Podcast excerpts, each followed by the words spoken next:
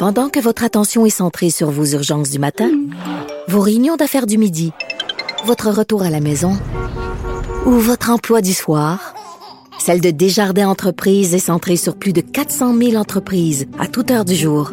Grâce à notre connaissance des secteurs d'activité et à notre accompagnement spécialisé, nous aidons les entrepreneurs à relever chaque défi pour qu'ils puissent rester centrés sur ce qui compte, le développement de leur entreprise.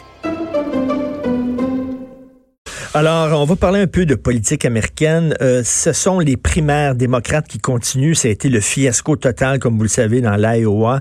Ils n'arrivaient même pas à compter les votes. Euh, ils savaient même pas euh, qui euh, qui les citoyens d'Iowa avaient choisi, les citoyens démocrates d'Iowa avaient choisi pour les représenter au Parti démocrate. C'était le foutu bordel. Là, ils sont au New Hampshire. Et j'ai entendu, j'ai écouté une entrevue que James Carville accordé au réseau MSNBC. Et c'était très, très intéressant sur les démocrates. OK, James Carville, c'est une légende, c'est un organisateur de campagne.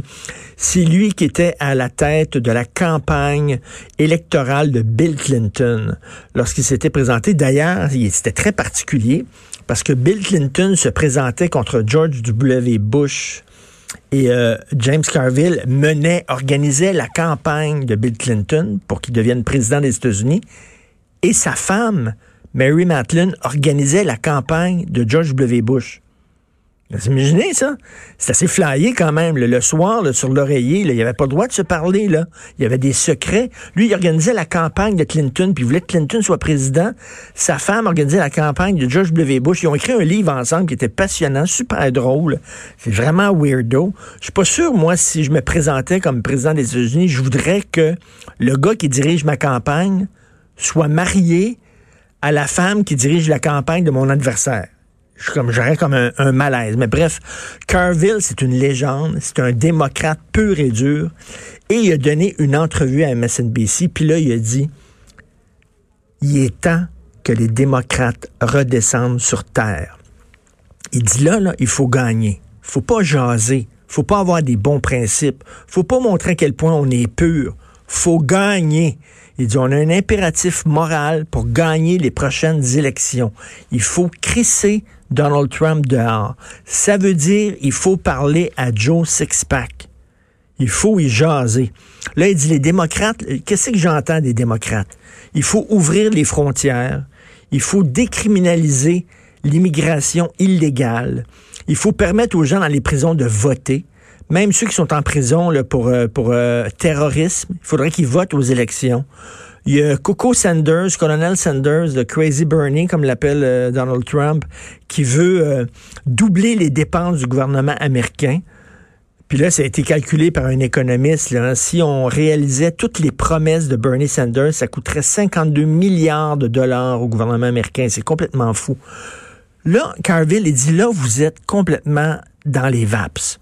Vous êtes en haut, vous parlez à vous-même, la théorie du genre, euh, les toilettes transgenres. Il dit là, là, les démocrates, si vous voulez gagner, là, il va falloir que vous fassiez preuve de réalisme. Parlez d'économie, Christy, parlez d'économie. Et vous savez, quand Bill Clinton était un peu mêlé dans son message, ne savait pas trop trop quel message envoyer au gouvernement, puis il avait demandé à James Carville, qui était son organisateur, qu'est-ce qu'est-ce que je devrais dire? Et James Carville avait eu cette réponse qui est devenue célèbre. Il dit Economic Stupid. Parle d'économie parle pas d'autre chose. Puis là, Carville, il dit, là, si vous voulez gagner, là, il dit, parce que là, là il dit, la, probabilité que Trump gagne un deuxième mandat est très, très forte, très élevée. C'est vraiment, là, c'est pas fou, là. Il y a des chances de gagner. Pourquoi? Parce que les démocrates, vous faites des, vous êtes flyés. Il y a personne qui veut des, des frontières ouvertes aux États-Unis. Arrêtez, là. Il y a personne qui veut qu'on décriminalise euh, l'immigration illégale. Arrêtez, là. Vous êtes comme les gens dans les universités, vous vous parlez entre vous. Là, vous allez parler au gars qui est à Milwaukee, vous allez parler au gars qui est à Pittsburgh, celui qui boit de la Carlsberg, euh, de la Budweiser plutôt, qui a la casquette à l'envers, qui travaille dans une usine. Et vous allez parler au vrai monde, parce qu'avant, c'était ça le Parti démocrate. C'est le Parti des travailleurs, c'était le Parti des humbles travailleurs, puis les républicains, c'est le Parti des riches. Et vous avez laissé complètement tomber ces gens-là. Vous leur parlez plus. Et là, qui leur parle à ces gens-là? Trump. The Democrat Party wants to run your health care, but they can't even run a caucus in Iowa. C'est le langage du peuple, tu sais. On veut s'occuper de votre santé, mais on ne même pas capable d'organiser des élections. C'est ça. Et d'y parler au vrai monde. Puis là, un peu partout à travers le monde, la gauche, elle est discréditée.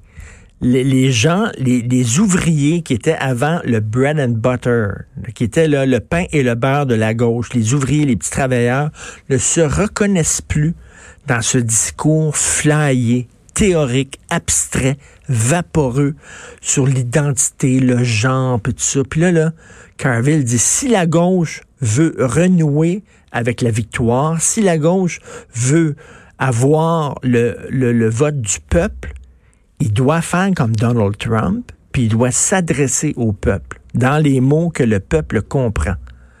Fait que je trouve que c'est un message extrêmement important qui a été envoyé aux démocrates par un gars qui est un démocrate pur et dur. Redescendez sur terre. Vous écoutez politiquement incorrect. I hear a lot of Republicans tomorrow will vote for the weakest candidate possible of the Democrats. Does that make sense? You people wouldn't do that.